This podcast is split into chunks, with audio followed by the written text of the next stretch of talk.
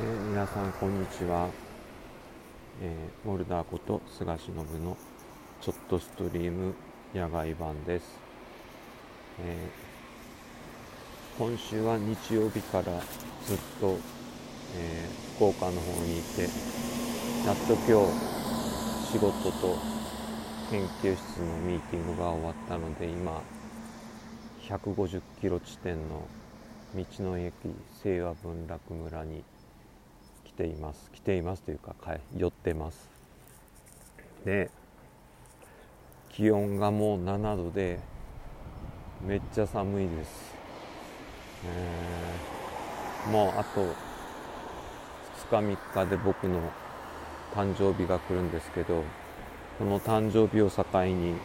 大体寒くなるっていうのが決まってて決まってるわけじゃないんですけど大体季節が大きく変わるというか気温の変化が大きい感じになります。でまあ今週ちょっと長めに福岡の方にいたのでであと寝る時間もちょっと仕事の関係とかアパートの隣の住人のおかげで睡眠不足と心がすさんでしまって、えー、嫌な気分だったんですけどこの道の駅によってあの何とも言えない自然の風景を見るのとあとちょうど今シーズンなのか、えー、修学旅行の子どもたちがいてなんかもうちょっと天気が良かったら楽しいだろうになと思いながらも子どもたちの姿を見ると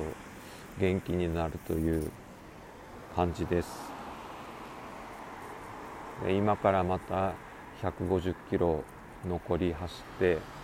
サリーちゃんのもとに帰るんですけどまあ雨が降ってるしね暗くなるのも早くなってきたので、えー、早めに帰りたいなと思うんですけどやっぱり安全運転が一番なので事故に遭わずに楽しく小旅行というか小旅行じゃない毎週旅行してるような感じなんですけど、あのー、季節を楽しみたいな風景を楽しみたいなと思ってます。で帰ってもまた仕事や、えー、いろいろあるんですけどせめて誕生日の前の日と誕生日の日ぐらいはゆっくりしたいなと思ってます。で53歳になるって気づいたらそうねもう人生の終着駅が近いということで道の駅に来てるような気もするんですけどあのまだやれるというかもう実際はやれない体なんですけどどこまでできるかなもう伸びることはないんですけどどこまで自分の体調とかを維持しながらあのやりたいことを、えー、自分なりの姿でやれたらいいなっていうふうに思っています。でやっぱり、まあ、研究室に行って20代の子たちが頑張ってるのを見ると自分も頑張らなきゃなと思うんですけどまあ、年の差30歳あるのでとても体力ではかなわないしもう連日10時11時ぐらいまで研究室にいたのでもう頭の中が何なのか分かんないんですけどきっとね彼らがあの僕の後を継ぐんじゃなくて新しい技術者として世の中に出ていった時にああんなおっさんがいたなぐらいの人になれたらいいなと思ってます。